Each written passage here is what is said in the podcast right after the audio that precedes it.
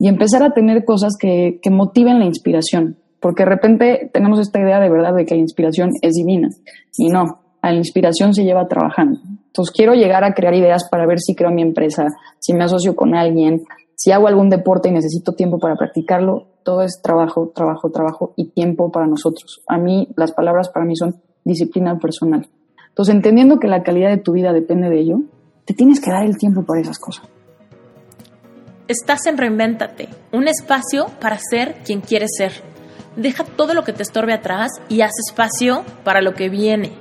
En este podcast vas a escuchar temas de amor, familia, cuerpo, salud, emprendimiento, dinero, espiritualidad, todo aquello que marca tu vida. Si tu vida hoy en día no es exactamente lo que anhelas, tú puedes reinventarte. Acompáñame en estos episodios. En algunos te hablaré yo sola de cosas que han marcado mi vida. Haremos reflexiones y trataremos de implementar herramientas de life coaching para que puedas lograr todo lo que anheles. Y en otros episodios vamos a contar con invitados increíbles que no te los puedes perder. ¿Quién es la güera Curie? Bueno, pues el nombre real de la güera Curie es Paola Seman pero todos la conocemos y en específico en la cancha de soccer como la Güera Curie. Ella es jugadora de fútbol desde los 3 años de edad. En junio del 2015 creó Foot Sin Género, que es un proyecto que tiene como objetivo desarrollar la igualdad de género a través del fútbol. Una de las metas principales de este proyecto fue impulsar la creación de la Liga Femenil Mexicana. Por otra parte, ella es fundadora junto con su hermano de la empresa Ethos, dedicada al arte. Es la feria más grande de arte emergente en México, la cual presenta anualmente a 60 artistas gráficos y a más de 500 obras. Ella utiliza las redes sociales como estrategia principal. La güera se ha convertido en una reconocida impulsora de la igualdad de género y del fútbol femenil en México. Paola ha logrado infusionar a sus dos máximas pasiones, el arte y el fútbol. Actualmente ella es una súper importante líder de opinión en el tema de mujeres y deporte, comenzando también ya una carrera como Advocate for Gender Equality, con presencia en muchos países, entre ellos por supuesto nosotros y Estados Unidos. La Güera busca activar el fútbol femenil en México como un estilo de vida, como una fuente de liderazgo y oportunidad de igualdad de género. Asimismo, eventualmente hace crecer el proyecto a nivel internacional. A este episodio yo ya le traía muchísimas ganas. La güera ha estado súper ocupada últimamente y nos costó un poquito de trabajo agendar. Por eso se me fueron construyendo más y más y más ganas de hablar con ella porque la seguía en redes sociales y veía cómo mientras más pasaba el tiempo, más me daban ganas de hablar con ella, pero de todos modos, más tendríamos de qué hablar cuando regresara de tanto viaje. En fin, en este episodio realmente le sacamos jugo. Laura nos platica cómo fue que inició su pasión, cómo fue que inició en su infancia y cómo se fue dando cuenta de su vocación a través de diferentes sensaciones, momentos en su vida, descubrimientos y básicamente seguir su instinto por lo que la hace feliz. Es increíble ver cómo la güera ha logrado hacer que aquello que la llena, que le hace sentir viva, que le divierte y que le llena el día a día, también le llene la cartera y le ayude a impulsar a otros a que también sigan sus pasos que conecten con sus sentimientos, con su instinto, con aquello que los hace felices y después encontrar la manera de monetizarlo. Si ustedes escuchan este podcast con regularidad, se darán cuenta que eso es lo que busco con la gente que entrevisto. Quiero encontrar personas que tengan un estilo de vida abundante, que vayan hacia esa abundancia. No solamente me refiero a dinero, sino me refiero a cómo se sienten, que se sientan abundantes. Y bueno, aquí quiero repasar el tema de que acuérdate que el dinero es solamente dinero, algo que nosotros inventamos para organizarnos mejor. Cuando hablamos de abundancia, yo me refiero a abundancia de todo aquello que te llena. Abundancia de salud, de familia, de amigos, de pasión, de vocación, de diversión, de risas. Abundancia de dinero en la cartera para poder fluir en este mundo que organizamos a través de dinero. Me, explico, realmente el dinero es uno de los factores que nos permiten ser abundantes. El dinero es algo que nosotros organizamos y poder conectar nuestra pasión a esta fuente monetaria es simplemente algo natural para poder disfrutar más de esta vida. Recuerda que vida solo hay una. Y bueno, por esta y muchas más razones que ya escucharás en el, en el episodio, me encantó cómo quedó. Pasamos un rato a gustísimo y espero que tengamos a la güera pronto de nuevo en Reinvéntate. Disfruten este episodio. Uh, uh, uh. Listo. Güera Curi, estoy feliz de que estés aquí en Reinventate, por fin. por fin lo logramos. Yo estoy muy feliz, estoy muy emocionada de estar en un foro que pueda, pues yo creo que para los entrevistados ser una fuente de inspiración y ojalá eso se, se proyecte a la gente que nos escucha también. Sí, seguramente que sí. La verdad es que sé que mucha gente ha de estar esperando este episodio. Ya había yo presumido, te he de decir que ya había yo presumido que era un don deal de que ibas a estar en el podcast. Y por ahí algunas personas me dijeron así como de, ¿qué no dijiste que la güera Curi iba a estar? Yo, espérate, que no has visto que está en Barcelona, que no has visto que está pintando una cancha en no sé dónde. Dale es correcto, es correcto. Y hoy todavía la lluvia casi nos bloquea el momento, pero con la tecnología estamos superando todo. Muy bien. Ay, qué bueno, sí, sí, totalmente, que nada nos detenga. Que nada nos detenga. Oye, güera, a ver, yo sé que mucha gente te conoce, pero para los que no te conocen, quiero que empecemos, eh, que tú nos platiques más o menos quién eres y qué haces hoy en día. Ya después nos vamos en ingeniería en reversa de cómo lo lograste. Las preguntas me encantan porque supuestamente siempre las sabes contestar porque se supone que sabemos quiénes somos, ¿no? Pero ahora que te la preguntan te quedas así como de, órale, qué buena pregunta. ¿Quién soy y qué hago? pues desde chiquita me encanta, respondiendo a quién soy, em, soy una niña que persigue mucho sus sueños, muy necia con mis pasiones. Soy futbolista, em, soy artista plástica em, y desde chiquita me quería dedicar a estas dos cosas y siempre me dijeron que una eh, de ellas, o sea, el fútbol, que era para hombres y de la otra me dijeron que me iba a morir de hambre. Entonces, digamos que es justo lo que yo quería hacer, pero todo el mundo me decía que era algo completamente negativo, que no iba a poder ni dedicarme a una ni a otra, y mucho menos a las dos, porque eran caminos que no se me iban a poder dar. Y ahorita, pues, orgullosamente me, me bueno, puedo decir que me dedico a promover el fútbol femenil hacer campañas de apoyo al tema de igualdad de género a través del fútbol, usando el deporte como herramienta. Y por otra parte, tengo una empresa de arte que apoya al talento gráfico mexicano y que somos ya la feria más grande de arte joven mexicano en México. Órale, esa parte no me la sabía, ¿eh? Sí, se llama Sala Etos y es un evento súper cool también. Todo concentrado en México, todo, todo. Mmm, súper. Muy bien. Nuevas preguntas en camino. Ole, wow. Ok, padrísimo. A ver, entonces, a ver, todo el mundo, más bien, yo en lo particular quiero saber mucho de la historia de cuando eras chiquita, ¿cómo te diste cuenta? O sea, de repente dijiste en la escuela, quiero jugar fútbol o se me da muy bien las dominadas, o cómo fue que te diste cuenta que lejos de clase de deportes o cosas así, realmente era una pasión. ¿Cómo se siente eso? Es que de lo que me acuerdo, porque sí, de verdad es desde hace mucho, mucho, mucho tiempo, porque nadie de mi familia ni lo juega ni lo practica. O sea, yo no tenía en sí un ejemplo, alguien que ver y que yo copiara y repitiera. De lo que me acuerdo es de salirme al jardín de mi casa eh, con mi balón de foot y eh, las hojas, había un árbol que tiraba muchísimas hojas. Entonces yo agarraba las hojas y las hacía bonchecitos.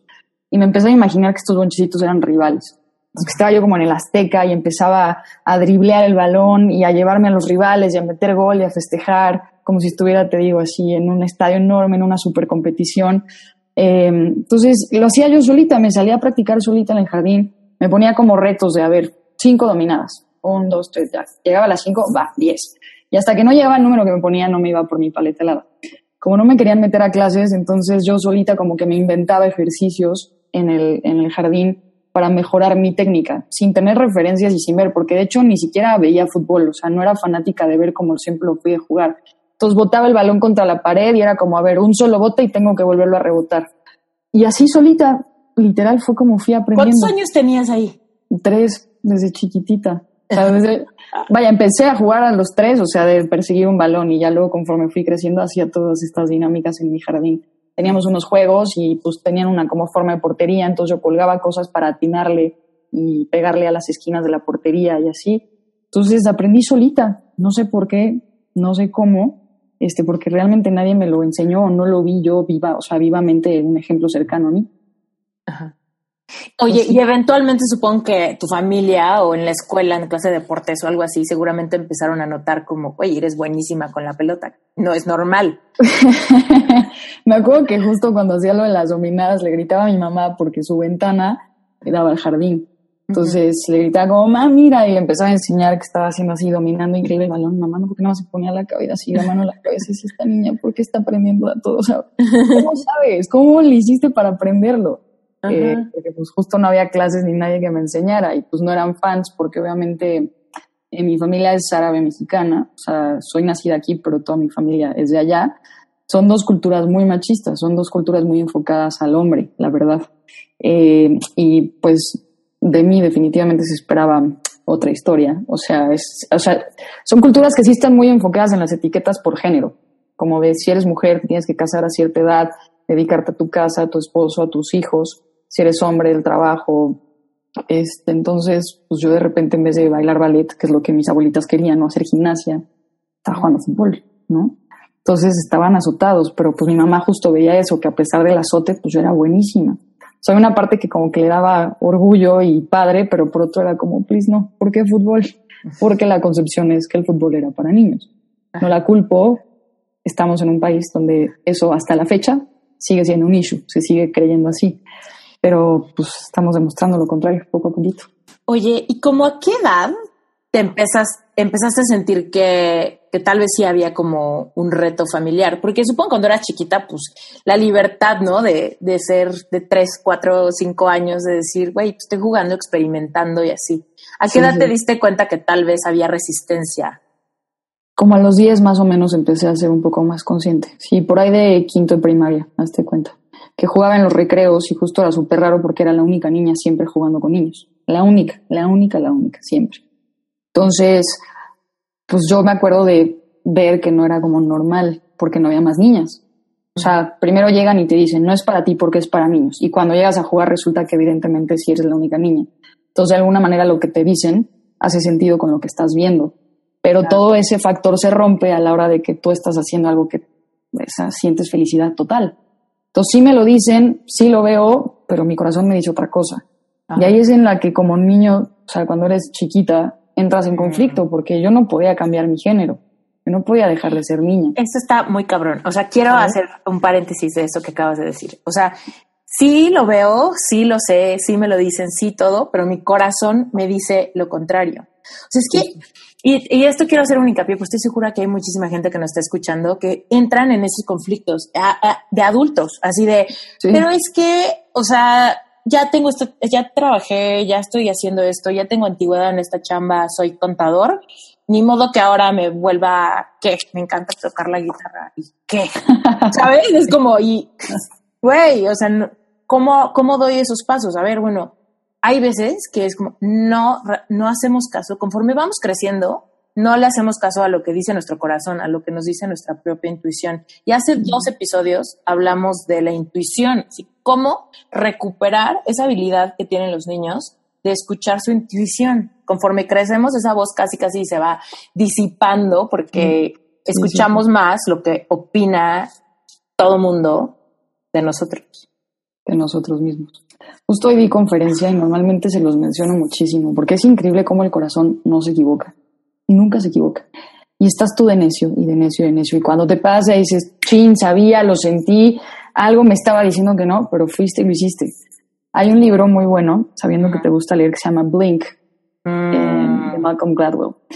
Está súper interesante el plático de volada. Él justo te explica que en un parpadeo tú puedes saber qué onda con todo. Conociste a alguien, puedes saber si confiar, si no confiar, si te gusta, si no te gusta, eh, para las situaciones y para las cosas. Entonces, en ese parpadeo de dos segundos, tú sabes perfecto qué onda y tienes un criterio excelente sobre la situación.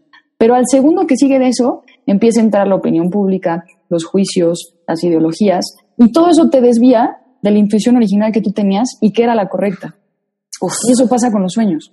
Tú lo sientes y sabes que es lo correcto para ti, sabes que te hace feliz, pero entonces llega tu mamá o tu papá y te dicen, oye, no, pues es que fíjate que la familia es de abogados y pues tú quieres ser actor, pues no, mano, te vas a morir de hambre, eso no es, un, no es una profesión, tú tienes que ser abogado. No, y empieza a entrar todo este rollo y ahí te desvías y te perdiste. no es que no tengas el conocimiento, simplemente no estás escuchando al instinto básico, que es el que nunca se equivoca, y que nace el corazón. Totalmente. A ver, ok, entonces tenías como 10 años, ya eras medio consciente de que aquí había un rollo, pero de todos modos era lo que te hacía feliz. ¿Qué fue? Compártenos como algún momento que haya sido, o sea, que te acuerdes de que haya sido un momento donde sí lo resentiste o donde, donde sí sentiste como feo o algo así, porque muchas veces la gente dice, es que tú eres extremadamente fuerte. Güey, nadie dice que va a ser fácil. es como lograr tener claridad y empezar a tomar decisiones, pues como dices, siguiendo a tu corazón. Justo. Una de las veces que más me caló, donde se me hizo fuertísimo, estábamos, fuimos a, a, un lugar como a un convivio eh, y estaban escogiendo equipos para jugar. Y de ahí uno de los chavos, que era el capitán de un equipo, ya me conocía de la escuela y sabía que yo jugaba y el otro estaba empezando a hacer equipos y dijo como, a ver, a ver, vamos a escoger, pero eh, las niñas dos por uno porque son de chocolate. y me acuerdo lo que sentí cuando este cuate dijo que éramos de chocolate, o sea, como si no con dos por uno, ¿no? Como de que te regalo, llévate una y te regalo la otra gratis porque no saben nada o no saben jugar. Sí, con dos no hagas nada. ¿no? Como de no vale. Sentí una depreciación horrible que eh, yo nada más me quedé callada y el otro chavo obviamente me escogió en ese equipo. Dijo, ¿cómo órale, perfecto? Entonces yo las escojo a ellas dos y él sabía que yo jugaba. Empezó el partido y mi manera de regresársela fue que agarré el balón y de la media cancha a gol, literal. Este cuate obviamente se quedó que no, entonces ahí me empezó a molestar, ¿no? Que marimacha, que machorra y todo esto porque se ardió muchísimo. Eh, pero siempre he sido muy pacifista. Entonces mi manera de regresársela pues era jugando increíble y entre mejor jugaba, él más eh, pues no le parecía la idea. Pero me acuerdo en ese momento que justo yo dije, yo nunca quiero volverme a sentir que soy de chocolate. Mm. Y menos porque alguien me lo está diciendo. Y que no se vale ponerle la etiqueta, o sea, ese tema del juego como niña, corro como niña, y que eso significa que entonces es chafa o malísimo o pésimo por ser mujer. O sea, a partir de ahí yo dije, nunca más de chocolate. Y justo uno de los primeros textos que escribí, que fueron dando pie antes del texto de que fue más fuerte de Ingeniero, se llama El comienzo no es de chocolate. Justo haciendo el argumento de que las mujeres en el deporte y en la vida no somos de chocolate. Está cañón eso. Me encantó. Ok, a ver, hagamos fast forward entonces un poquito. Ya de repente ya estás en la prepa. ¿Qué pasó cuando tenías que escoger carrera y ese tipo de cosas? Ahí yo, creo que ya entra la familia eh, eh, sí, y justo se da que creen que no sé por qué sabemos, o sea, es como, ah, escoge tu carrera y no tienes idea es terrible. Eh, o por lo menos yo sí de verdad siento que no hay la suficiente preparación vocacional para que escojas en su momento. O más bien sí, pero justo todo el mundo te está diciendo qué hacer. Entonces, entre que cedes o entre que puedes estar confundido, se me hace un momento muy difícil. O justo lo que dijiste de que te vas a morir de hambre. O sea, como que está así de, mira, esto es lo que hay, esto es lo que hace dinero, esto es lo que no hace dinero. Exacto. Sí, literalmente, literal. Y luego pesa, porque pues justo la situación en México, etcétera, y pues la llegas a pensar, yo justo, o sea, imagínate, quería ser futbolista, pero la verdad es que yo no veía, a mi círculo no llegaba absolutamente nada de fútbol femenil. O sea, no había esto de la Copa Giro, no había esto de que fuera cool ser mujer y jugar fútbol. Era todo lo contrario. Era como no había nada, no había información. ¿Pero porque no llegaba o porque todavía no había? Porque no había. Está, okay.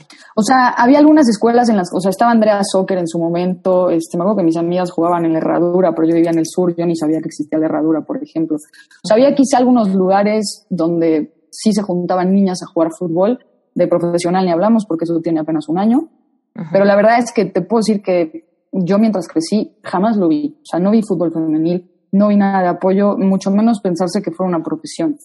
Entonces, en mi cabeza quería ser futbolista, pero pues era una opción completamente, o sea, no viable. Quería hacer teatro musical, me encantaba. Hice teatro musical muchos años y quería ser pintora. Entonces, o sea, las tres opciones mi mamá lloraba, así algo en serio.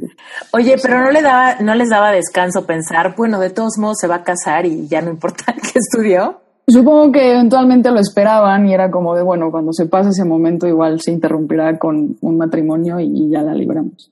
Pero ahí sí, mis, o sea, eh, como que dentro de todo, a pesar de que estaba ese tema muy conservador, mis papás siempre sí, todo el tema de la cultura, de los valores familiares, me lo han inculcado mucho.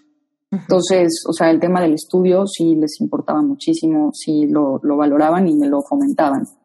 Entonces, independientemente de que fuera uno a casarme, sí les interesaba que estuviera yo, pues que me concentrara en la escuela y preparada, exacto. Sí, eso sí me lo fomentaron muchísimo.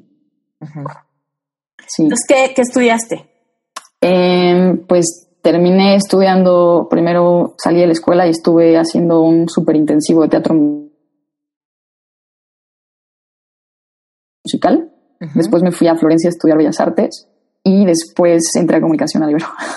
y yo decía que era futbolista cuando la gente me preguntaba, ¿qué estudias en la Ibero? Yo decía, soy futbolista. Porque de hecho entré a Libero para entrar al equipo de fútbol, para jugar fútbol. Por eso escogí la Ibero. Quería entrar al centro, pero el centro no tenía nada de deporte.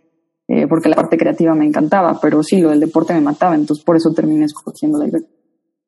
Wow, sabes que he de confesarte una cosa, yo nunca, nunca, jamás he sido deportista. O sea, a mí me avientes un balón y primero me, primero me papo a intentar agarrarlo, patearlo, cacharlo. ¿Te has puesto a pensar que eso es, o sea, eso tiene que ver con una ideología que te metieron? Totalmente, totalmente. O sea, seguramente. que las niñas le tengan miedo al balón es, es 100% aprendido. Totalmente. Y yo te voy a decir, te voy a decir una cosa. Yo tengo, soy la, soy pilón, soy la más chica de cinco. Tengo tres hermanos grandes y una hermana más grande. Mi hermana, que es la que más, o sea, la más cercana a mí, me lleva seis años. Luego mi hermano me lleva ocho, luego otro hermano me lleva diez y luego mi medio hermano me lleva, creo que dieciséis. Ole, ajá. El punto es que, o sea, en mi casa yo era chiquita y ellos ya eran como pubertos, entonces no tenían como muchas ganas de jugar conmigo, Yo tal vez era como un poco medio llevadito como contra mí, o en buena onda porque amo a mis hermanos, pero siempre era así como una cosa como de, me defiendo, le pego, me tapo, ¿sabes? Como que siempre fue así. Entonces, yo nunca aprendí, estoy confesando algo, yo nunca aprendí a andar en bici. Wow. Nunca tuve bici. Nunca tuve patines, nunca tuve pelotas, nunca tuve nada de eso. Nadie nunca me llevó a un parque, nunca me llevaron a ningún lado. Yo la verdad no sabía de qué me estaba perdiendo porque me encantaba dibujar, yo diseñadora, me encantaba dibujar y me encantaban las Barbies. Y entonces de chiquita yo tenía la mejor colección de Barbies, la mejor colección de osos de peluche y la mejor con así cosa de colores, plumas, pasteles, carbones, ese tipo de cosas. Entonces, y como era una diferencia muy grande, o sea, mis hermanos ya querían como ir a tardeadas, no querían como ir al parque, ¿sabes? Entonces era como, güey, nosotros a la tardeada y ya novios o cosas así, y yo era como de, pues solita jugaba con mis Barbies y su coche y su cosas así. Entonces, de repente, ya cuando crezco, de repente me doy cuenta, como ya a los 13 ponte, me doy cuenta que mis amigos saben andar en bici, que si voy a comer a casa de un amigo, quiere salir a andar en bici como a su cuadra o algo así. Y me aterraba. Eso era como, güey, yo nunca he visto eso, seguramente no lo voy a hacer bien, entonces ya le hablo a mi mamá que venga por mí. O, ¿Sabes? Como cosas así, porque era como, no he tenido nunca un espacio seguro para aprender eso. Y como que ya voy tarde. O sea, esta, este con, esta idea de que vas tarde con algo, es como si no lo aprendí cuando era normal aprenderlo, hoy habla mal de mí que no sepa, entonces lo voy a ocultar, ¿no? Y eso muchísima gente lo hace ahorita de adultos. O sea, es impresionante cómo hay gente que hasta el celular les da, les da de repente miedo. Así de si no lo sé usar, van a decir Va que, explotar. Ajá, que, que yo debería de saber usarlo. ¿no? O, o que no saben, no sé, cosas de finanzas, por ejemplo, y como que les da pena que no saben o cosas de Hacienda. a mí me pasa muchísimo que me dice gente, es que yo no sé cómo hacer la de la declaración y, y, pues ya llevo tantos años trabajando de freelance, entonces mejor no, no lo digo y sigo. Es como, güey, pregunta, no hay preguntas tontas. Pero tenemos esta idea preconcebida de hay tiempos donde es seguro aprender algo y si se te pasó, ya se te pasó, güey, ya mejor oculta que no sabes. Sí, sí, sí, sí, sí, 100%. Bueno, muy bien. Pero, ¿ya intentaste andar en bici? Ah, bueno, es que es de saber que mi esposo es mega, mega, mega deportista, sí, cabrón. Entonces, por él ya es como, ya bici, ya esquiar, ya este, Bien. Y bici fue fácil. Escalar. Te quitaste esa Te voy a decir una, te voy a contar entonces una historia. A ver. La, a mi esposito lo conocí 13 días antes, 13 años antes de andar con él. Entonces, Lo conocí, nunca lo volví a ver, pasaron 13 años. 13 días antes de andar con él, ok. No, 13 años, 13 años. Ah, 13 años, ajá. 13 años en los que no nos vimos y después como que reconectamos y dijimos, güey, hay que volvernos a ver. Nos quedamos de ver en Chicago y me dijo él, ah, sí, rentamos unas bicis, turisteamos, no sé qué. Uy. Me aterré. O sea, esto pasó a los 30 y 32 años. Y cuando él me dijo, rentamos unas bicis en Chicago, No. turisteamos, conocemos la ciudad juntos, tal, yo dije, ay, güey, ¿sabes No. qué hice? Lo más valiente de mi vida, ¿cómo se nota que el interés tiene pies? O sea, Sí. darle la audiencia, yo nunca, nunca... Oye, te morías antes de decirle no sé andar en bici. Exacto, era como, no, con este güey tengo que quedar bien, o sea, yo estaba Sí, enamoradísima. Güey, lo que no aprendí y no me motivó y simplemente lo escondí, evadí que no sabía andar en bici, con este güey, bueno, pues fui a la bici escuela que ponen en la estela de, de luz. No. ¿Hay una bici escuela en la Estela de Luz? Sí, y como era Semana. Santa de hace Ajá. tres años o dos años, eh, estaba todos los días, porque la bici escuela se pone todos los domingos.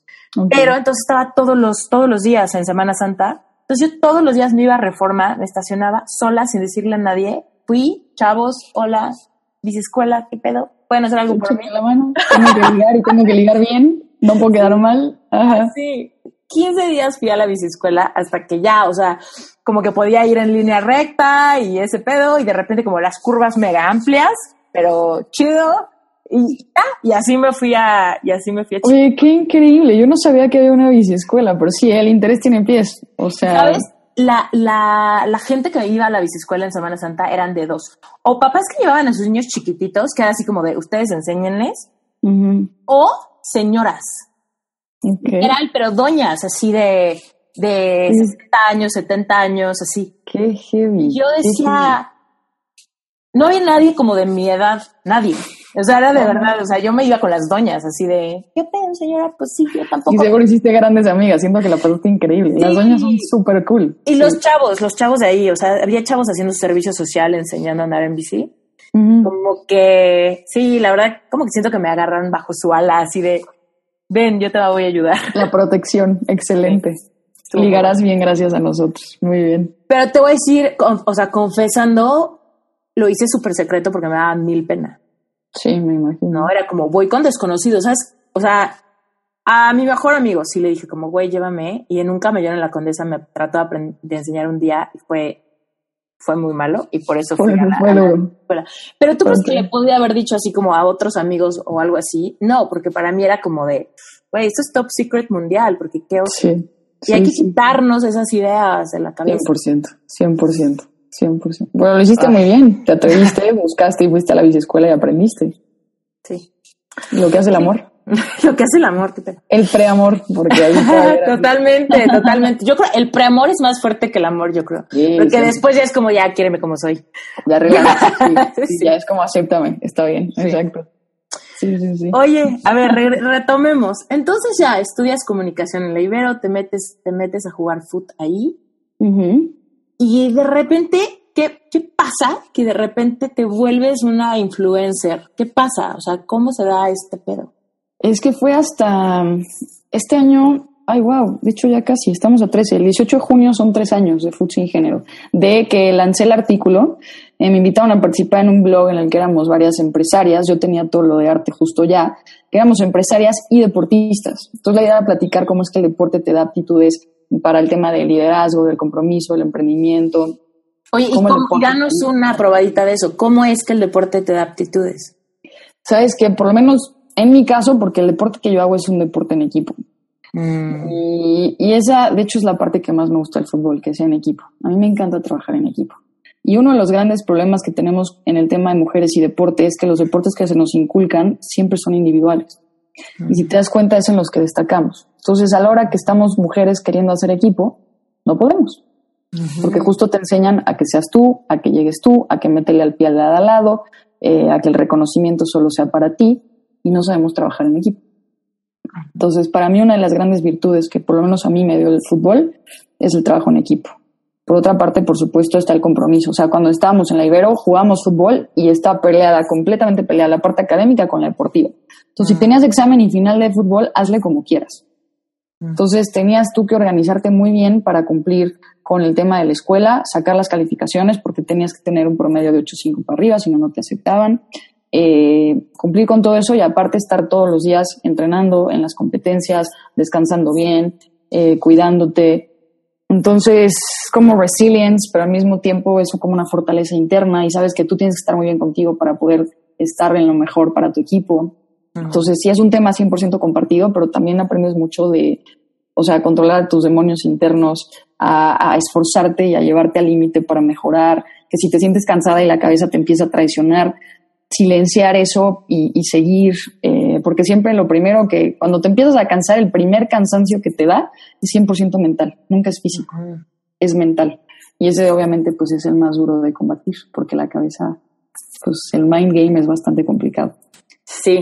Entonces teníamos que platicar nuestras experiencias como empresarias y deportistas y de ahí se me ocurrió un día escribir específicamente un artículo que se llamó Yo soy fútbol, que habla de la igualdad de género en el fútbol aquí en México y el artículo, ¡pum!, se viralizó en redes sociales. De repente, ¡pum! No sé cómo, no sé por qué, se viralizó en redes sociales. Y ahí empezó todo. ¡Pum! ¡Pum! ¿Y qué, cómo se sintió? Porque, ¿cómo se siente que se viralice algo que escribiste? Es que, es, o sea, es muy raro porque justo como que es como yo no tenía una estrategia planeada, no me lo esperaba, o sea, no es como que estaba yo esperando a que pasara y entonces actuar a favor de, no era tampoco la experta en redes sociales, o sea, yo tenía, no sé, 100 followers en Twitter y creo que había tuiteado tres veces en mi vida y de repente mi tweet lleno de mensajes de personas diciéndome como, oye, güera, eh, mi hija quiere entrenar en las tardes fútbol, pero en el parque nada más aceptan a niños. Oye, fíjate que mi sobrina en su escuela y entonces igual, lo mismo caso, es niña, entonces no la dejan jugar y yo de repente empiezo a leer puros tweets de gente como ese era mi sueño, yo me quería dedicar a eso, pero no había nada profesional, nunca nadie me apoyó, siempre me molestaron de que era marimacha. Toda la historia de mi vida en muchísimas personas ahora. Ahora yo estaba conectada con mi historia en unas historias compartidas. Eso es padrísimo, ¿no? Porque aparte a veces pensamos que somos los únicos que batallamos con alguna cosa sensible. Sí. Y de repente nos damos cuenta que nuestra historia puede generar empatía tanto Sí. ¿No? Sí, sí. De hecho, justo siempre pensamos que cuando estás pasando por un problema o algo, siempre piensas que eres el único que le pasa. Y yo justo me di cuenta aquí que había muchísimas, pero no solo chavas con mi historia, justo mamás, papás, tíos que querían, o sea, sus niñas y las nuevas generaciones batallando con lo que yo 26 años había estado batallando y que 26 después todo estaba igual para la mujer en el deporte. O sea, si las niñas querían ser profesionales o querían ser futbolistas, no contaban con nada, cero apoyo, cero plataformas. Eh, las circunstancias estaban completamente en contra. Y de ahí me buscan de, de récord del periódico de, güera, te queremos hacer una entrevista de tu campaña de fútbol femenil. ¿Y tú dijiste campaña? Campaña igual, ¿no? O sea, mi artículo de opinión. Pero como me di cuenta de todo esto que estaba pasando, pues dije, vale, venga, voy a la entrevista. Fui. ¿Y lo dimensionaste? En ese momento dijiste, no. No, para nada. O sea, yo estaba ahí en ese entonces más concentrada en lo que estaba yo descubriendo de lo negativo que era el tema del fútbol aquí antes de pensar en un proyecto masivo. O sea, era más frustración que otra cosa. Y fue más como a favor de eso que dije, sí, voy a ir a, para que alguien lo platique, para que la gente lo escuche y lo sepa. Y de ahí resulta que me buscan para tele, de ahí resulta que me buscan para radio, y en eso resulta que estoy en revistas y en periódicos y en miles de medios hablando a favor de, del fútbol femenil y de la mujer en el deporte y de la igualdad de género. Así. Pum. Pum, exacto. Cuando te toca, aunque te quites, ¿no? Literal. O sea, yo no tenía idea que iba a terminar en este camino. Es raro porque el fútbol siempre fue mi vida, pero yo no sabía que iba a llegar un momento en el que iba a poder yo regresar al fútbol todo lo que el fútbol me dio. Y al principio se sentía que era mi compromiso, como con el deporte y lo que me había dado a mí a nivel personal de, de, de fortaleza, de paciencia, este, de aprendizaje a nivel personal, porque fue muy duro crecer con toda la gente siempre diciéndome que no, o sea, de verdad, ¿eh? no es broma, cuando te digo toda la gente, toda la gente, era deja el fútbol, es para niños, macha, machorra, este, todo eso. O sea, yo no conocí de chica a alguien que me dijera, qué cool que juegas fútbol y eres mujer. Oye, ¿y qué pasaba con la, tu gente cercana? ¿Qué pasaba cuando de repente estabas en todos esos medios? Que decían, ¿qué, pedo? ¿Qué haces? ¿O qué? Yo me acuerdo mucho de reírme y decirle a mi mamá, este, es que mi mamá siempre me decía como, bueno, la palabra, tu pinche fútbol, ¿no? Así. Entonces me acuerdo de estarme riendo y decirle a mi mamá, mira mi pinche fútbol lo que está haciendo, ¿no? Y este, poco a poco digo, mi mamá ahora es la más fan, este, la más support, porque en ese sentido sí, o sea, quizá aunque ella no entendía, sea, no era lo que más en ese momento le hubiera gustado, ahorita como que ya lo entiende y ya me ve y me ve tan feliz que al final creo que eso es lo que los papás quieren, ¿no? O sea, su preocupación tenía que ver mucho justo con la cuestión social y contra los estereotipos que yo iba a tener que romper y las cosas contra las que iba a tener que luchar. Pues todo papá quiere evitarle a su hijo el camino de las piedras complicadas, pero pues por supuesto que es un camino. Sí, cuando se dio cuenta que las quitas sin pedos, pues, ah, bueno. exacto. Y ahora es la más, o sea, me da muchísima risa porque también descubrió Twitter. Entonces ahora cualquier cosa que ve, o sea, de fútbol femenil, de que publica la liga, mi mamá pone siempre hashtag género arroba güera y dije, mamá, te van a bloquear. publicación que ve de fútbol femenil pone hashtag sí. y me arroba a mí. Este es lo máximo. Pero sí, me acuerdo que a mi alrededor de repente la gente me decía como, ¿esto a qué hora pasó? O sea, y mucha gente me decía como, bueno, ¿estás consciente de lo que está pasando a partir de esto? Y la verdad es que como que nunca lo hice con esa intención, entonces yo no pensaba en ese momento como en, en, en que si la fama, no la fama. O sea, yo iba como muy clara con el objetivo que era poder hacer algo por las nuevas generaciones, ¿no? Entonces, no iba pensando... ¿Tenías alguna idea ahí así como de cómo se va a arreglar o simplemente era como abrir el diálogo, así como cuestionense de perdida, ¿no? La verdad iba, justo como iba avanzando conforme me dictaba mi corazón, no era como estrategias planeadas, o sea, yo iba con ese deseo, como de que las nuevas generaciones y las niñas de hoy en día no tuvieran que vivir mi historia de frustración y repetirla por falta del apoyo de su país y de las ideologías e imposiciones sociales. Entonces, pues sobre esa marcha yo quería justo, ¿no? Como eh, picar el botón rojo y prenderlo para despertar la conciencia en la gente y después empezar a ver las reacciones. De ahí pues empiezan a pasar muchas otras cosas que de repente fue como de, bueno, ya no puedo estar caminando pues conforme vaya dictando el corazón, o sea, esto tiene que tener pies, tiene que tener cabeza y un objetivo claro, y ese objetivo claro... ¿Cuándo, fue ese momento? O sea, ¿qué, qué dije, ¿cómo fue ese momento que dijiste, ya le tenemos que poner pies y cabeza y hacer de esto ya una carrera como formal, o sea, que te dé, que sea tu profesión, vaya, ¿no? Interrumpo este episodio un segundito para recordarte algo importante. Si tú me sigues, ya estás familiarizado con que vendo un curso que se llama Dale al clavo. Dale al clavo es un curso que te ayuda a tener un proceso creativo pulido que te filtre todas las ideas que tienes, para que las buenas ideas no se te vayan desapercibidas y que las malas ideas las aprendas a dejar ir a través de hacerte preguntas importantes. ¿Qué es importante? Saber que tu idea va a respaldar el estilo de vida que quieres tener. Saber que tu idea te puede hacer sentir cómo te quieres sentir. Y saber que tu idea puede ser redituable y que va a tener algún eh, empuje en el mercado donde la quieres meter. Es decir, que puedas tener clientela, que lo puedes vender y que lo puedas posicionar, que puedas ser relevante en el mercado. Dale el clavo es el curso donde comparto mi proceso creativo para cualquier curso que creo, para cualquier idea que me surge y que quiero llevar a cabo, la paso por el proceso que explico en Dale al clavo. Así que si quieres poner un podcast, si quieres abrir un despacho, si quieres vender un curso, si quieres vender servicios en línea, cualquier cosa que quieras hacer de ese aspecto y quieres saber cómo le hago yo, el curso Darle el clavo es donde te platico exactamente cómo le hago. Incluye tres selecciones, un libro de trabajo, lo puedes escuchar las veces que quieras, lo puedes volver a imprimir las veces que quieras. Si quieres realmente ver cómo se ve por dentro, ve a mi IGTV y ahí hice un video donde explico exactamente qué es el curso, cómo funciona y cómo se ve por dentro. Ahora, ojo, este curso solamente lo vendo un día cada mes y ese día siempre es sorpresa. Así que ya es momento de revelar cuándo es el próximo día y el próximo día es el próximo día del mes de julio.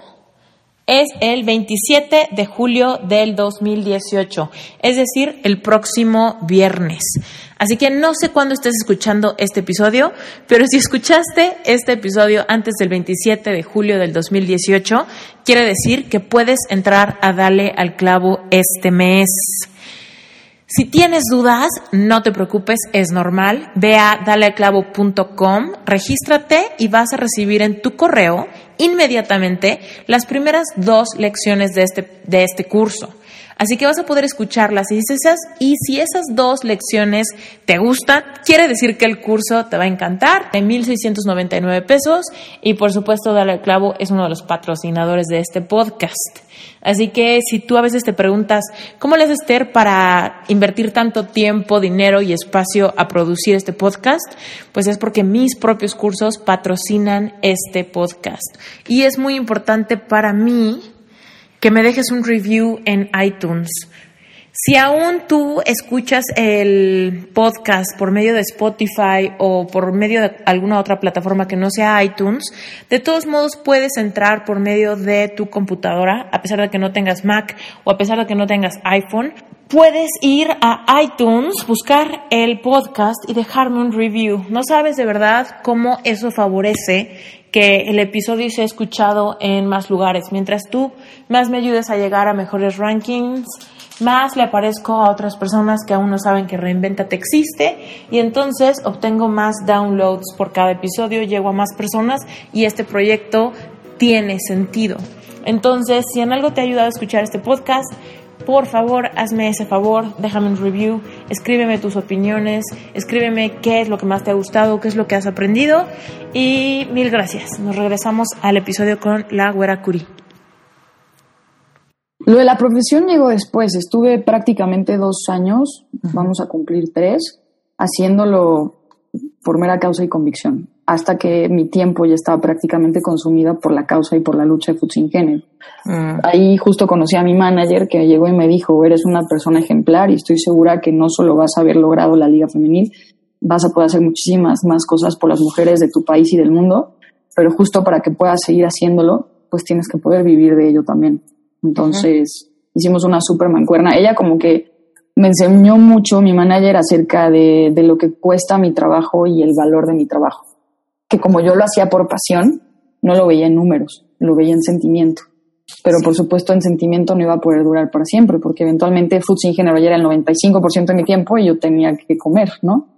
Claro, y ahí es donde donde de repente hay mucha, mucha gente que tiene esta creencia limitante de si realmente estoy haciendo algo que me apasiona, ¿también puedo cobrar por eso? O sea, que tengo esta idea preconcebida de, pues para cobrar tiene que ser como una actividad que me cuesta estrés, que me cuesta, ¿no? Que me cuesta esfuerzo, que tiene que ser así, así, así.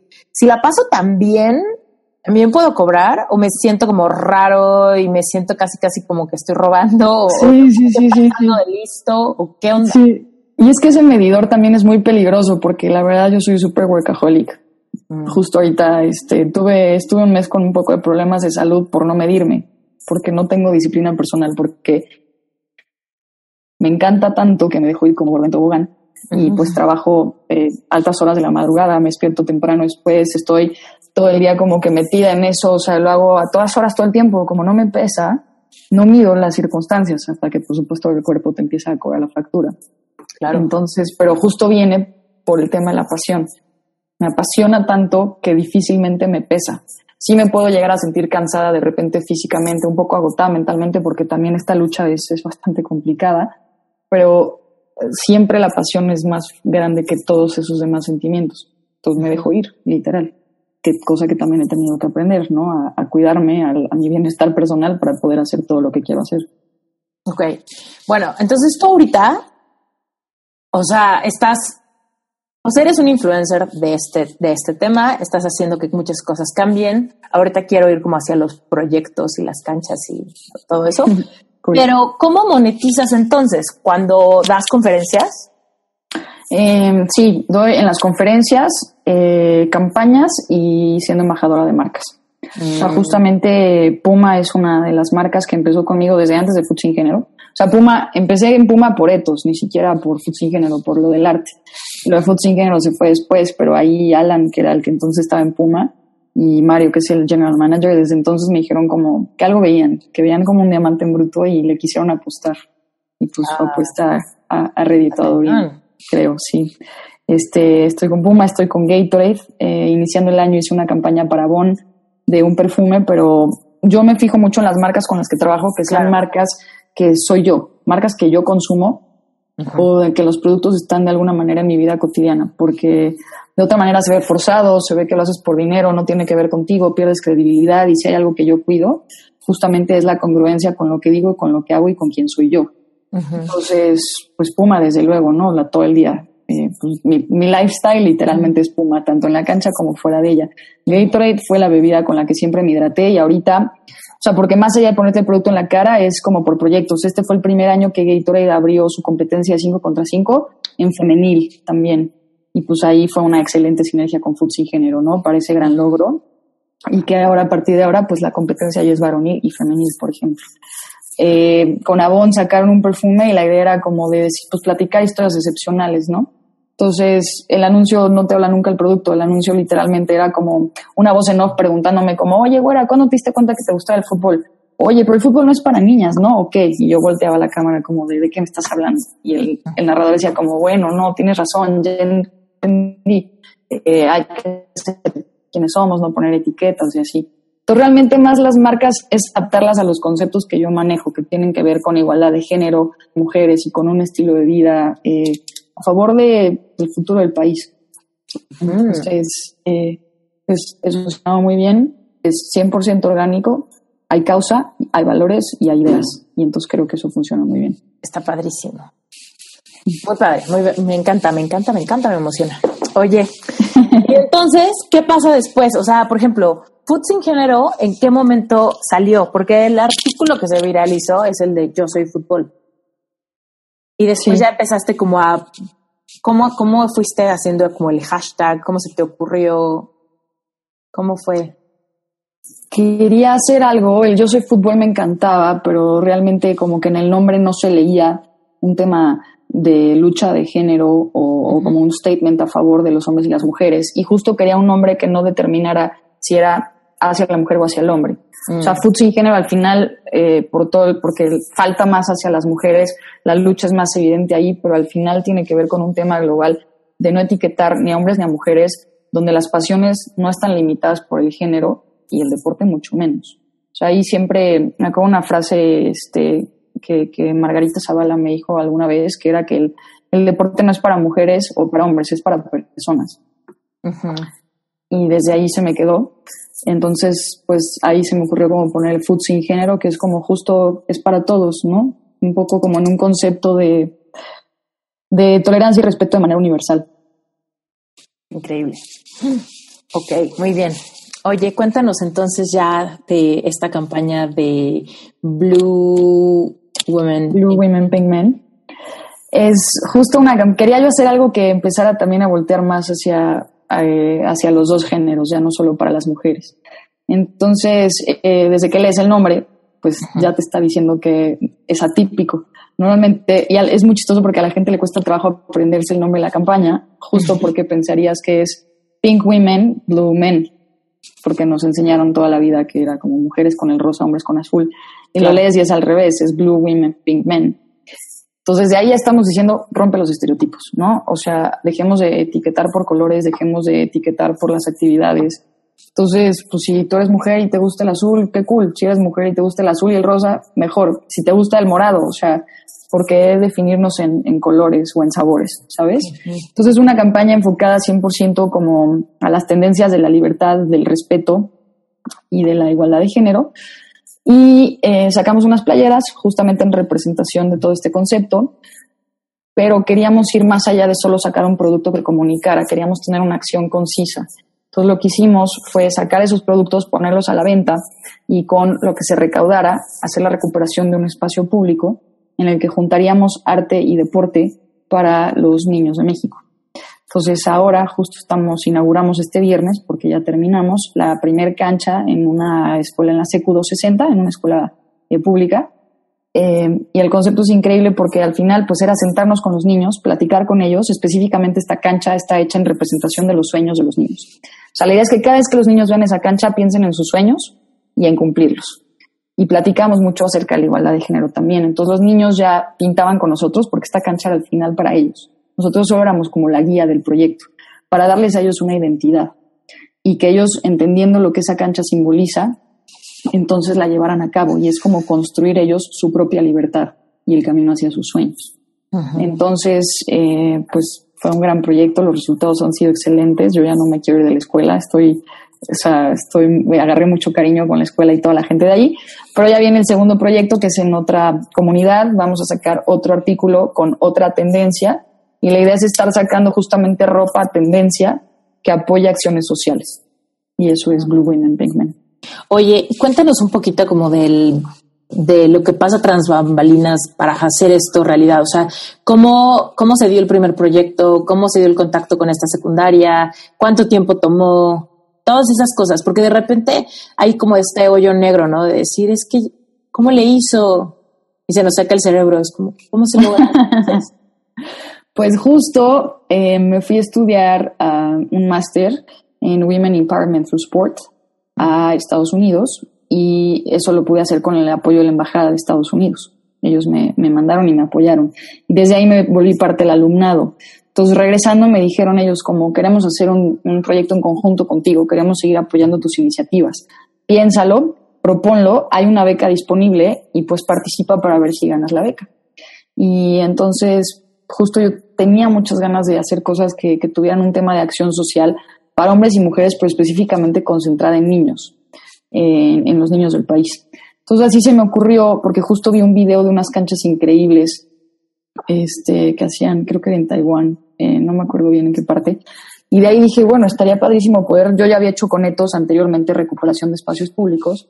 Dije, qué padre, porque es justo un momento perfecto en el que podamos juntar el arte y el deporte y usarlos como herramienta de cambio social eh, y pues justamente apoyar a las comunidades. Pues presenté ese proyecto con la embajada, gané, a la embajada le encantó y es... a la embajada gringa.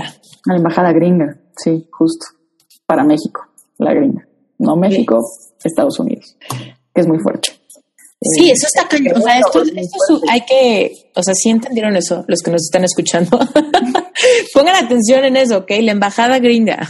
Sí, es que es muy fuerte. Estados Unidos apoyando proyectos para desarrollo en México y aquí lo que pedía a nivel nacional, olvídalo. Este, entonces, paso número uno, check, que fue ganar la beca y el apoyo de la embajada. ¿El apoyo era monetario? Era monetario, pero de ahí, cuando me pongo a investigar cuánto cuesta recuperar un espacio público, resulta que es súper costoso, súper, súper costoso. Nada más de pintura. seguramente. ¿Mande? Y de mucho trámite, seguramente, permisos.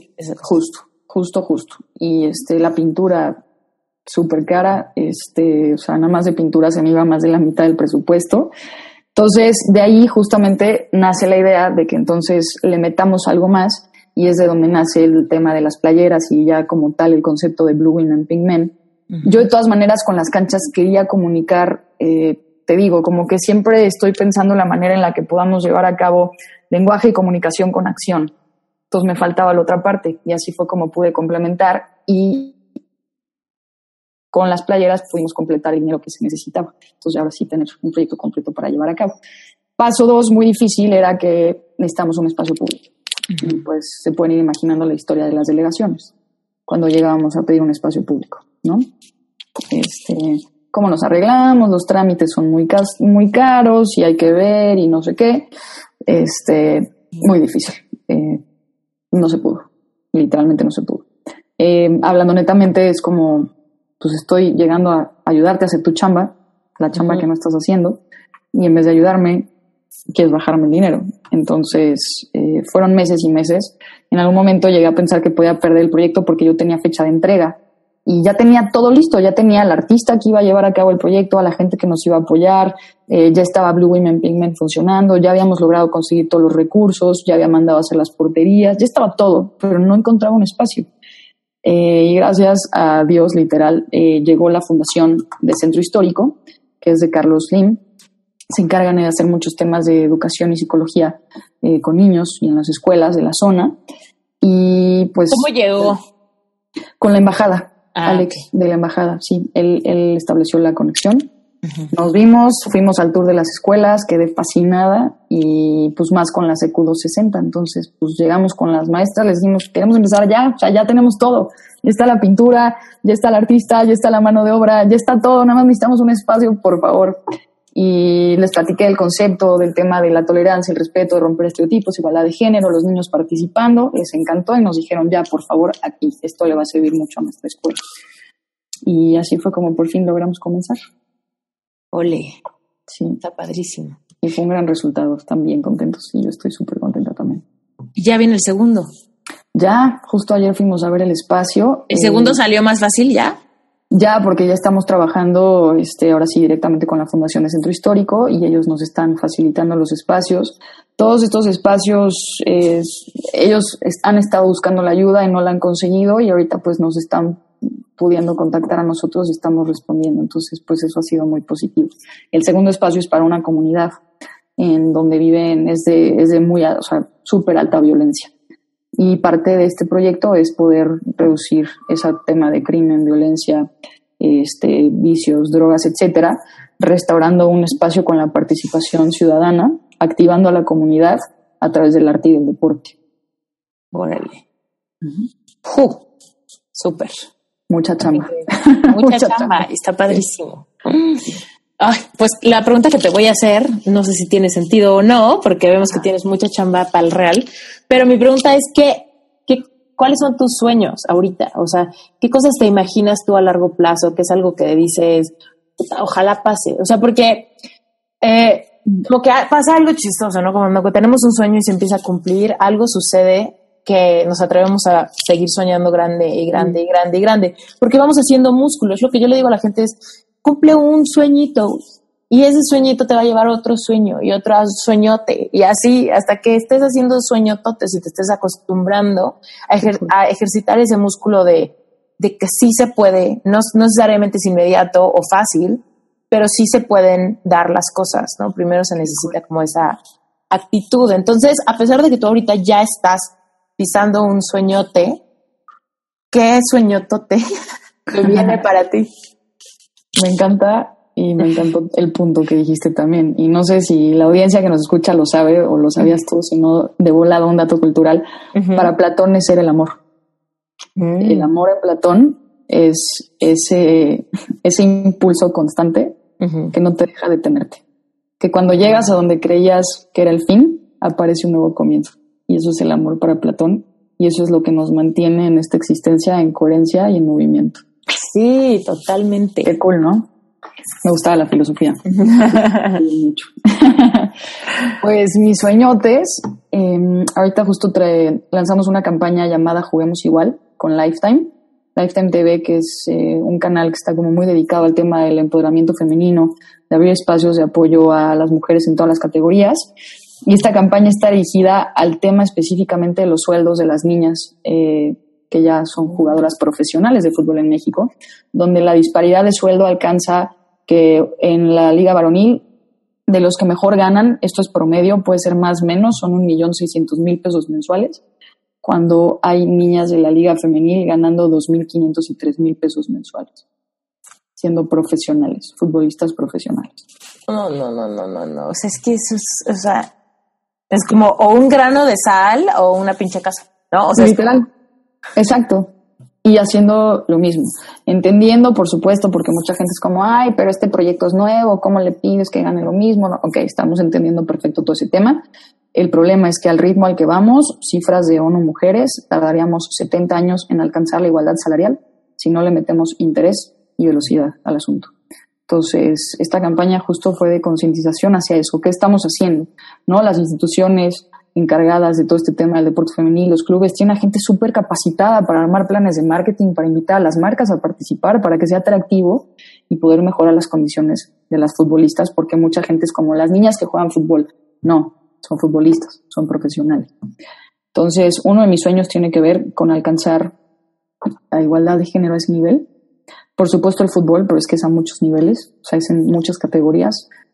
La disparidad salarial es como te la platico y te digo, yo no me quiero esperar 70 años para ver un mundo de igualdad salarial. Mm. Eso por una parte. Por otra, eh, quiero lograr sacar un producto que llegue a muchísimos niños y niñas, que abrace de alguna manera el tema de la igualdad de género, eh, que fomente el respeto y la tolerancia, y por, pero ahora hacia niños más chiquitos, porque normalmente estoy como de millennials para arriba. Quiero poder llegar a las generaciones más pequeñas, a poder trabajar con ellos desde ahí, porque pues, nos va a ayudar mucho con la chamba si desde ahí podemos hacerlo y de hecho ya se está planeando, pero es súper top secret. Muy bien. Pero ya lo estoy haciendo, tengo mucho miedo porque estoy incursionando en algo que nunca había incursionado. Está súper caro llevar a cabo un proyecto así, es un riesgo enorme, pero me parece que la retribución a nivel social sería extraordinaria, entonces pues quiero tomar el riesgo por los niños y las niñas de México y de otros países. Este, espero que se logre. Eh, y traigo un proyecto para el Mundial Femenil del próximo año. Entonces ahorita son esas como las tres cosas en las que estoy concentrada. Mm, Mis próximos sueños. Oye, cuéntanos eh, tus hábitos de éxito. O sea, ¿tú, ¿tú qué haces? Por ejemplo, ahorita dijiste, tengo mucho miedo, ¿no? Lo cual me encanta porque es como, no por ser la güera Curie, ser famosa y salir en revistas y ser influencer, no, no, tiene miedo o dudas no, o cansancio o se enferma, ¿no? Pero sí. ¿qué haces? ¿Qué haces como para mitigar esos síntomas normales del estrés y normales de salir de la zona de confort? De, hablando de estrés, una, por supuesto, de mis mejores medicinas es jugar fútbol. me cura muchísimo. Uh -huh. eh, la otra somos eh, gemelas tú y yo porque me encanta leer. Uh -huh. eh, me gusta prepararme mucho. Prepararme me ayuda a sentir paz. Estar preparada porque si te vas a encauzar, ¿no? De repente recibía yo preguntas como de por qué se les debe de pagar lo mismo a las mujeres y a los hombres. Y pues no puedes contestar con tu opinión, tienes que sí. tener más herramientas que solo tu opinión. Entonces me gusta mucho leer y prepararme. Eh, por supuesto, y no me da miedo platicarlo, voy al psicólogo, eh, me ayuda mucho. Tener a una tercera persona que vea mis cosas fuera de mi cabeza, sí, me ayuda muchísimo. Aparte, súper crack en, en todo, o sea, es crack en business, en crack en condición humana, y siempre que voy es como una clase de psicología que aparte me encanta. Uh -huh. Y tengo, me, me relaciono con, tengo muy buena gente, o sea, mi equipo, mi equipo me da mucha seguridad y me inspira y me motiva y me gusta estar bien para ellos también. O sea, sí es un tema como recíproco. Y tengo mentors de vida, uh -huh. este, en los que también como que hay links on. ¿Cómo eh, los encuentras? ¿Cómo encuentras un mentor? Eh, pues en mi caso son profesores que me marcaron la vida de, de la secundaria, de la prepa y de la carrera.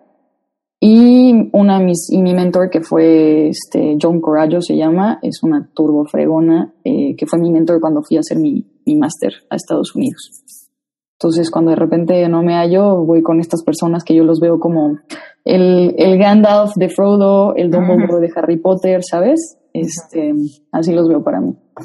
Y, por supuesto, mi, mi familia, una base familiar lo suficientemente sólida como para, para no perderte. Mm, qué bonito. Muy bien. Me encanta.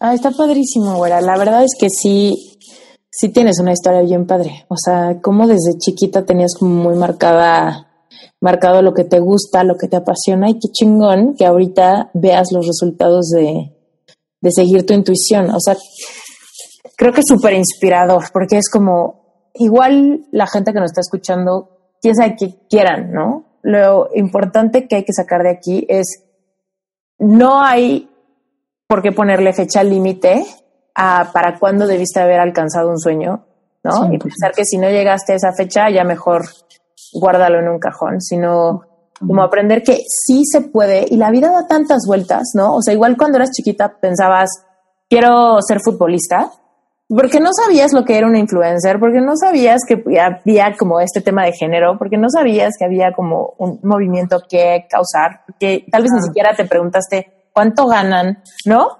Sí, y es sí, como, sí. La vida da tantas vueltas que eventualmente, si sigues tu pasión, eventualmente llegas a un lugar increíble que tal vez no te lo imaginabas, no tienes que tener la respuesta exacta de a dónde vas a llegar, cuánto vas a ganar, con quién vas a sentarte, ¿no? Y de qué color va a ser la pared de tu oficina o en qué piso vas a estar, qué vista vas a tener.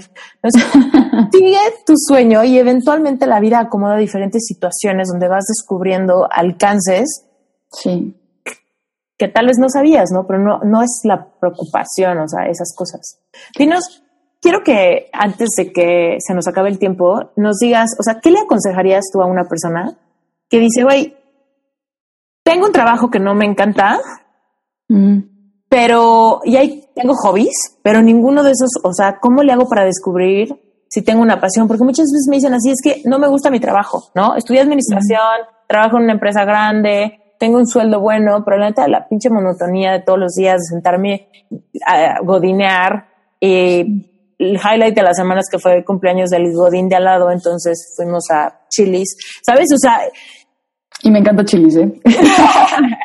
no, pero es como, ya, fui de cumpleaños y eso fue lo que rompió lo normal. claro, la rutina. el tráfico, no sé qué, si tienen suerte también van al gimnasio en la noche o en la mañana. Y fuera de eso, pues ya, la carnita asada del sábado. Pero de repente te das cuenta que ya pasaron mil años y dices, güey, no hay nada que me apasione. Yo digo que siempre hay algo que nos apasiona, pero está tan pinche escondido. ¿Qué le aconsejas a esta persona que te dice, no me gusta mi vida, no tengo ni idea qué hacer? Mira, primero, o sea, hay una realidad que yo creo que todos entendemos, que es que necesitamos eh, producir económicamente para poder sobrevivir. Entonces, de entrada, obviamente, me encantaría decirle como, deja tu trabajo y ve a averiguar qué necesitas. Pero antes de ese paso, creo que es importante. love. Date un love. Sería lo máximo, ¿eh? O sea, como seres humanos sí estamos hechos para eso, pero bueno, el mundo capitalista funciona de diferente manera y nos tenemos que adaptar para sobrevivir. Pero realmente creo que entonces tiene que complementar eh, su, este camino que va a emprender en lo que descubre su pasión o si ya la tienen, fomentarla, irlo complementando a la par de su trabajo. O sea, el problema es que creo que pasa con los trabajos que no te gustan, que dejas tu vida por este trabajo y este trabajo justo no es tu vida. Entonces estás en infelicidad total. Pero ¿qué pasa si, ok, entendiendo que necesito recibir dinero, quizás soy padre o madre de familia y tengo que llevar dinero para mis hijos y no puedo de repente dejar de trabajar? Pero entonces tener una disciplina personal y empezar a encontrar espacios que me pueda dedicar a mí, a escucharme a mí, a hacer las actividades que me gustan. Vamos a decir que si las conoces, por supuesto, llevarlas a cabo. Y si no, empezar a tomarte el tiempo de descubrirlas, de hacer cosas y de probar para ver a dónde llegas. Y sobre esa línea, eh, creo que es muy bueno justo escuchar buenos podcasts, por ejemplo, eh, ver series, eh, leer libros y empezar a tener cosas que, que motiven la inspiración. Porque de repente tenemos esta idea de verdad de que la inspiración es divina. Y no, la inspiración se lleva trabajando. Entonces quiero llegar a crear ideas para ver si creo mi empresa, si me asocio con alguien, si hago algún deporte y necesito tiempo para practicarlo. Todo es trabajo, trabajo, trabajo y tiempo para nosotros. A mí, las palabras para mí son disciplina personal. Entonces, entendiendo que la calidad de tu vida depende de ello, te tienes que dar el tiempo para esas cosas. Entonces, yo eso es lo que le diría. Construye tu rutina de disciplina personal para que esa se vuelva también en tu cotidianidad y por ahí puedas encontrar tu nuevo camino que ya sea que si dejas o no el trabajo te motive lo suficiente para que aunque tu trabajo en ese momento no te da eso, te compensen tus pasiones, te compensen tus motivaciones y por ahí puedas encontrar un nuevo camino para estar en paz y estar feliz. Sí, totalmente.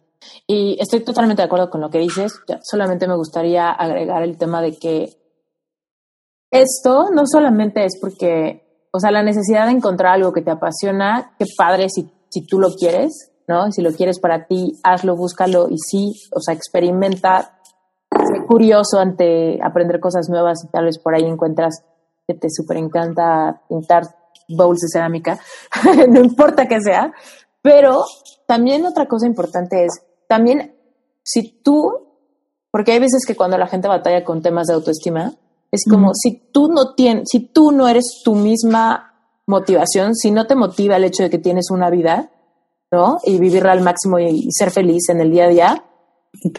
Hazlo si tienes hijos o si tienes pareja o si tienes familia, o de algún tipo, ¿no? Porque siempre que no satisfacemos una necesidad básica de autorrealización, hacemos sin querer queriendo que la gente que nos rodea cargue nuestra escasez, nuestra escasez de satisfacción con la vida y nos volvemos mucho más peleoneras con la pareja o demandantes con los hijos o dramáticos con los padres porque nos hace falta algo y no tenemos ni idea qué es. Pero entonces es eso, si tú no eres feliz en tu trabajo y tú no eres tú, la verdadera motivación, date cuenta que tus relaciones, sin deberla ni temerla, de una manera eh, pues indirecta, están pagando que te haga falta encontrarte y amarte. Se me hace súper bueno lo que acabas de decir. 100%. Es que sí se, o sea, la gente que te quiere lo ve y empiezan a cargar contigo y entras en un ciclo del terror. Sí, y eso yo, la verdad, yo lo viví en carne propia. O sea, antes de, de, realmente encontrar esto, lo que me gusta y los temas que me gustan, las conversaciones que me gusta tener, era súper demandante de atención, ¿no? Así de, ya fuera de la pareja que tenía en ese tiempo, o de mis papás, o de mis amigas, es como, me tienes que ver, te tienes que sentar 20 horas conmigo a tomarte un café, tenemos que comentar cada detalle. Y era, y eventualmente ahora que, estoy así de, es que tengo que leer este libro, tengo que hablar con la güera al rato, tengo que avanzar en ese proyecto que es secreto y que nadie sabe, y de repente me doy cuenta que son las 10 y todavía no hablo con mi esposo. Cuando hablamos no es como, ya estoy emputada, güey, porque no me habías hablado. Es como, güey, tenemos una vida cada quien. Respetando espacios personales. Exacto. Entonces dejas, te das cuenta cómo hay aspectos de la persona que realmente no quiere decir que tú seas muy demandante, muy exigente, muy codependiente. Si tú te llenas a ti misma tu copa, lo extra que viene, la atención de los demás, la atención de tus amigos, la atención de tu pareja, todo hace como que sea extra y desbordas. Está bien chido. Si no es como, puta, dame atención, ¿no? Sí, sí, sí, sí, sí. O sea, sí vivimos en sociedad y definitivamente somos codependientes los seres humanos los unos de los otros. Pero creo que sí nos han enseñado muy mal esta temática de la media naranja sin entender que no es media tú eres una naranja y llega otra naranja que te hace feliz, pero no es mitad de nadie ni de nada. Sí, y, y la verdad es que, o sea, sí, en el tema de la pareja, cañón, pero también en el tema literal, o sea, de los mejores amigos, o sea, de repente es esta cosa, ¿no? De, de sentir que ya le debes si no has pasado X tiempo o si no le has contado cada detalle de esa novedad que pasó en tu vida. Es como, claro, de repente perdemos el piso de saber que cada quien tiene que tener una vida llena y es tu responsabilidad, nada más, es tuya. Sí, sí, sí. si necesitas ayuda, es tu responsabilidad buscar ayuda. Ya me puse, ya me puse de, No, y estoy completamente de acuerdo, estos temas me encantan también. No, es como, güey, si hay algo que te cuesta trabajo en la vida, si estás enojado, triste, deprimido, es más, si hay alguien que nos está escuchando que está deprimido, es tu responsabilidad buscar ayuda, no responsabilidad de la gente que te ve deprimido ayudarte. Definitivamente. Eso está muy cañón. O sea, me acuerdo cuando yo estaba deprimida, de repente entraba en estos conflictos de decir, es que dame, o sea, que no ves que estoy sufriendo. Y era como, de repente entendí que era como, oye, me van a poder decir lo que sea. De todos modos, la que tiene que buscar ayuda, claro. tener un epifanías de lo que me está pasando para empezar a encontrar el camino de salida. Claro. Soy yo, güey, nadie lo puede hacer por mí. Sí, estoy completamente de acuerdo. Sí, yo creo que ahí es muy bueno que le digas a la gente que nos escucha que tenemos que trabajar con nosotros mismos. Sin las, o sea, aceptando las imperfecciones de, de ser seres humanos, ¿no? Con nuestros miedos, con las angustias, con dudas, eh, en la búsqueda constante de nuestros sueños, de la existencia humana. Pero es que están todas las herramientas allá afuera para poderlo trabajar. Y no podemos depositar nuestra salvación o nuestra persona en fodongués. O sea, sería más fácil así, sería increíble así. Pero justo no funciona de esa manera porque el aprendizaje es propio y eso venimos aquí a aprender, ¿no? Totalmente. Güera, gracias por haber estado en Reinvéntate. Me encantó, la pasé increíble. A la otra me compartes de lo que estás tomando. sí, es, es, top secret. Mil gracias por la invitación y gracias a toda la gente que nos escucha.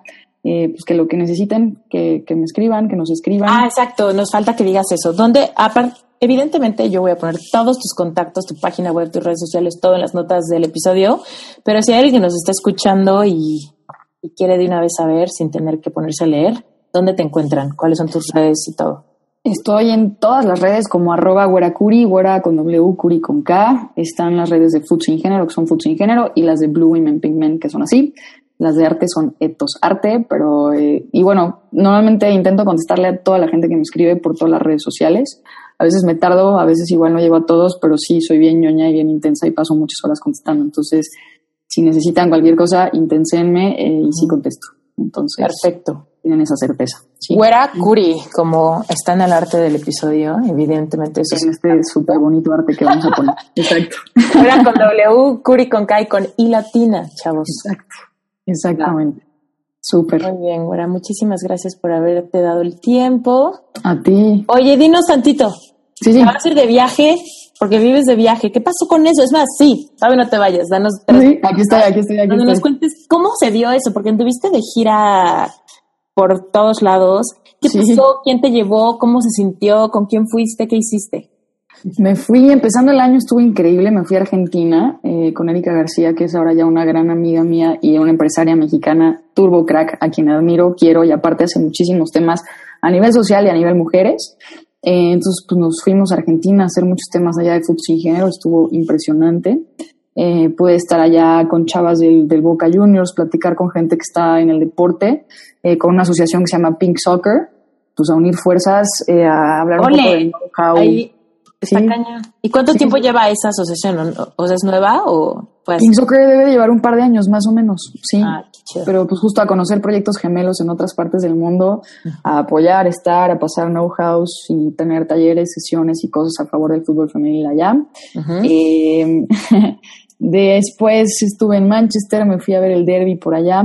Eh, fue también un tema increíble pudimos conocer a gente impresionante por allá. Y ahora en Barcelona, que justo fui con Gatorade por este tema de, del nuevo torneo femenil, conocí a muchos equipos de muchas partes del mundo, eh, de niñas de 14 a 16 años que quieren ser futbolistas, se quieren dedicar a esto.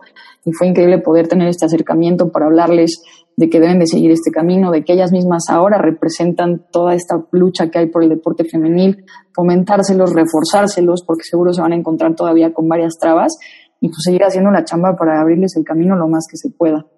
Probablemente nos vayamos a Guatemala eh, a hacer trabajo de sin género por allá también y hay pendientes pues varios lugares, pero pues eventualmente uno de mis sueños era llevar a sin género fuera de México también. Entonces pues, pues ya, ya estamos en eso. Estás en eso. Sí. Padrísimo, te deseo todo el éxito del mundo. En Mil gracias, Mister, eres una crack también. Gracias por este espacio, gracias a la gente que nos escucha también y que haya espacios así de, de creativos, de imaginativos y de conscientes que pues contando historias podemos ojalá apoyar y estar para otras personas también, ¿no? Sí, para los que no me ven estoy moviendo la cabeza de que sí. Con cariño. Muy bien, pues muchísimas gracias por tu tiempo, güera, ya descansa. Gracias, cracks. Si te gustó este episodio y sientes que te contagia esta energía de poder conectar, de poder atraer a tu vida todas las oportunidades que necesitas. Y sobre todo confiar que estás en el momento correcto, haciendo lo correcto, a pesar de que puedes enfrentar diferentes dificultades, a pesar de los obstáculos, a pesar de los retos de la vida, de todos modos, si tú quieres adoptar una forma de pensar que te ayude a co-crear tu vida, tu carrera, tu vida amorosa, tu salud, las oportunidades que tienes, tú puedes hacerlo. Tal vez tengas dos obstáculos. Si tu primer obstáculo es que no sabes cómo aterrizar tus ideas para poder darle seguimiento y volverlas en algo tangible, si tú tienes ideas que se quedaron muy verdes, lo que necesitas hacer es entrar a Dale al Clavo. Recuerda, lo único que necesitas hacer es meterte a dalealclavo.com y registrarte vas a poder escuchar las primeras dos lecciones gratis, así que hazlo ya. Y si te registras, vas a descargar una conferencia que se llama Los 10 factores importantísimos para tu futuro. Esa conferencia te va a ayudar muchísimo a que le des seguimiento a este episodio, ¿ok? Y por otro lado, si tu mayor obstáculo para hacer algún sueño realidad es el dinero, entra a esteriturralde.com diagonal money mindset empieza a usar técnicas de programación neurolingüística para poder quitar, reemplazar todas las creencias limitantes que tienes en cuanto al dinero y poder liberarte de esa sensación de nunca tener lo suficiente para poder hacer realidad tus sueños. Créeme, sí se puede. Entra al clavo, regístrate, haz las primeras dos lecciones, descarga la conferencia, lleva a cabo la, conferencia también, entra a Money Mindset, revisa los videos que hay ahí y si es algo para ti, sigue tu intuición y métete. Eres tú la única persona que puede realmente tomar el volante de tu vida, voltearlo y cambiar de dirección. Si no eres completamente feliz haciendo lo que estás haciendo ahorita, depende de ti generar un cambio. ¿Quieres tener más dinero? Sinceramente, voltea y ve a tu alrededor. ¿Qué harías si tuvieras más dinero? ¿Qué harías si tu panorama financiero pudiera cambiar completamente? ¿Cambiarías de trabajo? ¿Comprarías esa casa? ¿Viajarías? ¿Ayudarías a tu familia? ¿Ayudarías a otros? ¿Qué harías? Te voy a decir una cosa muy importante. Mucha gente tiene miedo a hablar del dinero porque parece de mala educación. Te quiero invitar a que hagas un challenge conmigo. Dura cuatro días, es gratis. Lo único que tienes que hacer es entrar a Esther Iturralde y hasta arriba vas a ver una barrita donde vas a poder suscribirte al Money Mindset Challenge. Son cuatro días. Cada día te va a llegar un video con una actividad especial para que te pongas las pilas y empieces a cambiar tu realidad financiera. Vas a aprender cuatro principios súper básicos e importantes que van a empezar a generar unos cimientos muy firmes para que entonces de verdad puedas tener claridad y sepas cómo y por dónde empezar a identificar tus creencias limitantes en cuanto al dinero. Cuatro días, cuatro videos, entra, es una actividad tú conmigo. Haz el Money Challenge y verás lo que te puedes encontrar en tus creencias limitantes. Van a ser cosas muy sencillas, pero que realmente van a marcar un punto importante en tu vida. Y créeme, cuando hay claridad, empieza a haber cambios. En mi vida todo pasó muy rápido. Con un libro, con una frase, de repente me cayó el 20 de que yo podía tener el control de mis finanzas, de que mi realidad económica no era un castigo divino, ni era culpa del país, de la cultura o del presidente. Me di cuenta que realmente yo podía tomar el control de mi lana si simplemente me atrevía a hacerme responsable, a cambiar mi realidad. Te invito a que empieces con el Money Challenge. Cuatro días, tú conmigo, regístrate en esteriturralde.com. ¿Te gustaría ser soloprenur? ¿Te gustaría ser nómada digital? ¿Te gustaría tener la libertad de trabajar a tu manera, en tus proyectos, como tú quieras y realmente aportarle valor a la gente, pero descifrar la forma en la que puedes tener estabilidad económica para de todos modos disfrutar la vida desde donde quiera que estés? Te invito a que te suscribas en la página de Plan A. Y por último, si eres un emprendedor, si tienes un negocio y necesitas un branding que realmente resalte tu personalidad, métete a rocketcomunicacionvisual.com. Ese fue mi primer emprendimiento, es mi despacho de diseño y me encantará poder colaborar contigo. Muchísimas gracias por todo. Yo soy Esther Iturralde, emprendedora mexicana, life coach y podcastera. Gracias por haber escuchado este episodio. No olvides dejarme un review y hasta la próxima.